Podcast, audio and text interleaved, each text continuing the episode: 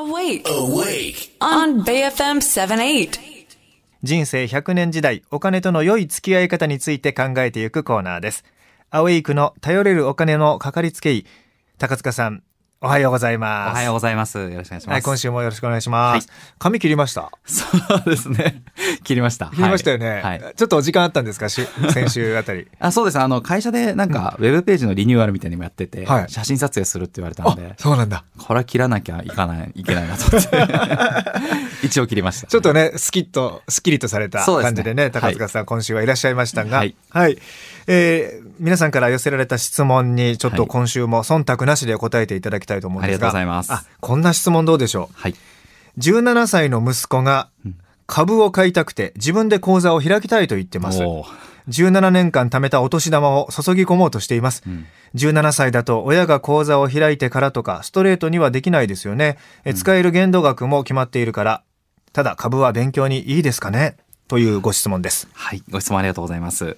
あの、お子さんなんですけども、うん。高校生の方でも、証券会社に口座を開くこと自体は可能にはなってます。はいで、株を始めることできます。ただ、親権者である親御さんの同意が必要になりますので、まあそちらで開いていただければ、あの、お子さんの主体性を持ってやっていただくことも可能にはなっています。今18歳で成人だから？そうです。18歳になるともう自分でそもそも普通に始めることできますよねもできます。17歳までは親の承認同同意が必要です、ね、必要ただ、はいあの開いた後は自分の主体性を持ってうん親御さんの許可さえあればやっていただくこともできます、ただこれあの結構注意が必要なのが、うん。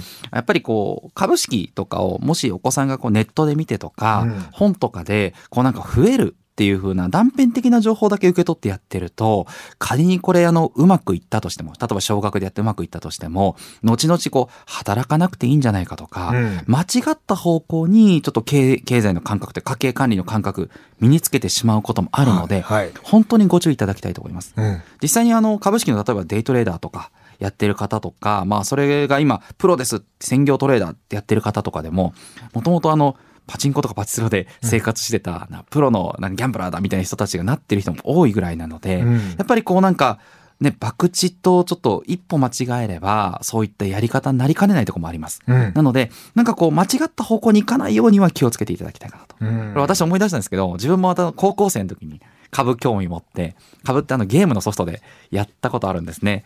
で、今1ミリも役に立ってないのは実際のところあるので、そうですか。その時にはなんかこう、こうやって増やすんだとか、うん。あなるほど、こうやってやったら金持ちになれるのかと、ぐらいにしか思わなかったですけど、やっぱりそういうところと自分がこう家計とかもそうです。より投資に詳しくなっていくと思うのが、結構かけ離れたところにあって、やっぱりちゃんと働いて資産が貯まるまでは、うん。自分のやりくりでお金を貯めていくっていう、うん。そのリズムをつあの身につけることが家計において一番大事になりますので、うん。そういったところでは、まあ、株式やってみるってこの気持ちはすごい大事ですし、うん。そういうところに興味持っていることはすごく褒めてあげるべきことだと思いますけど、うん。あの改めてその親御さんの管理という意味ではあのちゃんと働いて稼いで貯めていくってところを見失っちゃいけないよと。その中のソリューションの一つとして、あの株式ってものも、まあ、投資に回す、うん。こういうのがあるんだよと。その中の一つとして勉強しなさいということでちゃんと言ってあげるんだったら意味はあるかなというふうに思います。うん。でジュニアニーサというのがありましたけどこれははい。ジュニアニーサは、はいあの、まあ、ニーサと同じで、はい非課税の枠なんですね、お子さん向けの。はいで、こちらもお子さんの資金でやっていただくことができるものでただはい今年でちょっとこれ終わってしまいますけれども。あジュニアニーサは今年いっぱいそうですね。うんはい。で終わるんだはい。はいただこれもあの、ジュニアニーサもちょっと注意点挙げておくほと、よく親御さんの中で自分たちのこれまで積み立てニーサとか、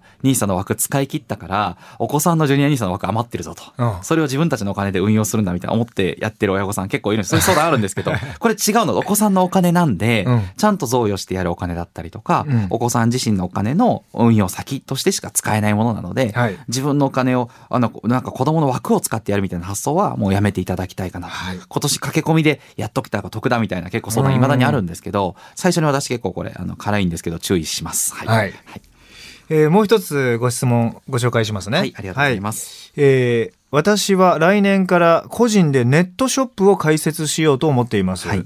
高塚さんの会社ではそういった経営に関する相談も受けてくれますか？というはい。メッセージですね。ありがとうございます。はい。あの、まあ、これあの、担当によってなりますけども、うん。あの、どこまでの範囲やれるか。もちろんあの、経営といっても、うん。お金のやっぱりやりくりになりますので、入ってくるお金と出ていくお金の管理、どのぐらいの売り上げを立てて、役員報酬どのぐらいで設定したらとか、自分の取り分どのぐらいにしたらどう、どうなっていくのか、その辺のシミュレーションは、弊社の方ではもちろんご相談乗ってます。うん。で、あの、私が、まあ、私最近、あの、直接担当はしてないですけど、うん。担当するケースだと、私おせっかいなんで、マーケティング戦略とか、うん。そういうところもちょっと気になったらアドバイスしたりとかして、実際あの、個人事業主の方の法人化を私がアドバイスして、10年ぐらい前ですけど、法人作って、未だにお付き合いしている会社の社長さんもいらっしゃいます。あ、そうです。本当に作ってよかったとおっしゃっていただけるので、いつもお会いしてて嬉しいですけども、うん。あの、ご相談あれば言っていただければ、そういったところのご相談も乗ることはできるかと思います。ね、やっぱり起業しましょうとかね、はい。そういう世の中の風潮ありますよね、はい。あとは副業、はい。副業というのもその本業があって副業というのもあれば、デュアルで2つ回していくみたいなそうですね。いう生き方ってこれから大事だよねっていうようなことを言う人が増えてきているはい。中で、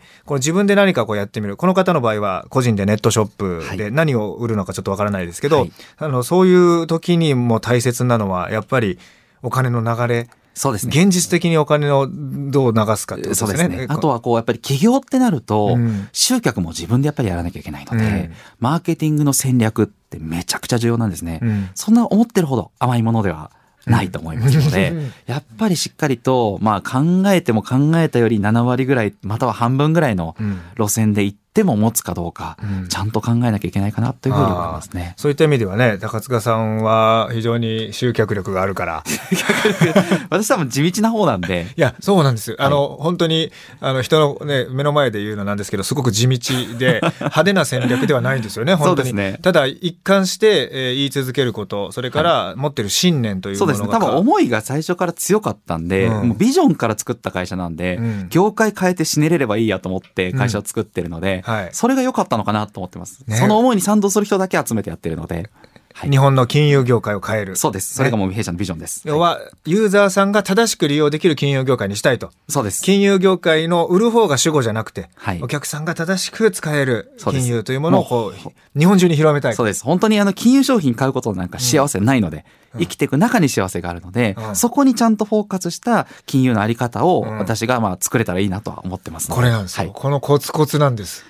このコツコツが集客力なんですよ。マーケティングっていう点で言うとね、まあそうですね。N, N が大きくなるんで。思いがあるっていうのは非常に強かったかなと思ってますね。そうね、はい。高塚さんに興味を持つ、まあ、フィナンシャルクリエイトに興味を持つ母数が大きくなるってことですよね。はいで、その中からこうね、あの、たくさんの人からね、どんどんどんどん、こう、なんか売ってやろうって感じじゃなくて、はいその信念を変えずにやってらっしゃるんで、はいえーこれが、あの高塚さん流の、まあいわゆるマーケティングという言葉を使うならば、そうなんだろうなと。まあそうですね。本当にあといろんな方に助けてもらって、ベイフンさんにも大変お世話になってるので、助けてもらいまくってなんとかやってます。いやいやいや、ははい私もね、ベイ FM も高塚さんに助けてもらってね。ありがとうございますやって、このアウェイクなんか特にそうですよね。ありがとうございます。はい。そして今日の内容はアウェイクのポッドキャスト、Spotify や Apple のポッドキャストでも聞いていただけます。過去の放送分もありますので、よかったら聞き直ししてみてください。フィナンシャルクリエイト代表取締役高塚智博さんでした。ありがとうございました。ありがとうございましたまた来週お願いしはいま。す。お願いします。ではここでフィナンシャルクリエイトからのお知らせです。フィナンシャルクリエイトは楽天証券の資産運用でアドバイス業務を行っていて、運営する相談ショップウェルコーチでは、個別のお悩みに合わせた家計改善、一括投資、積立投資を含めたお金の総合アドバイスを行っています。ショップは東京池袋と埼玉県の志木市、またオンラインでは全国に対応します。興味はあるけどどこから手をつけたらいいのかわからないという方向けのアドバイザー付き資産運用を始めてみませんか？資産運用について基礎から学んでもらいながらお一人お一人に合わせた最適のプランをアドバイスします。